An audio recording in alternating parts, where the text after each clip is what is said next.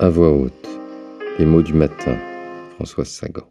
Un ami qui comprend nos larmes a beaucoup plus de valeur que plein d'amis qui ne comprennent que notre sourire.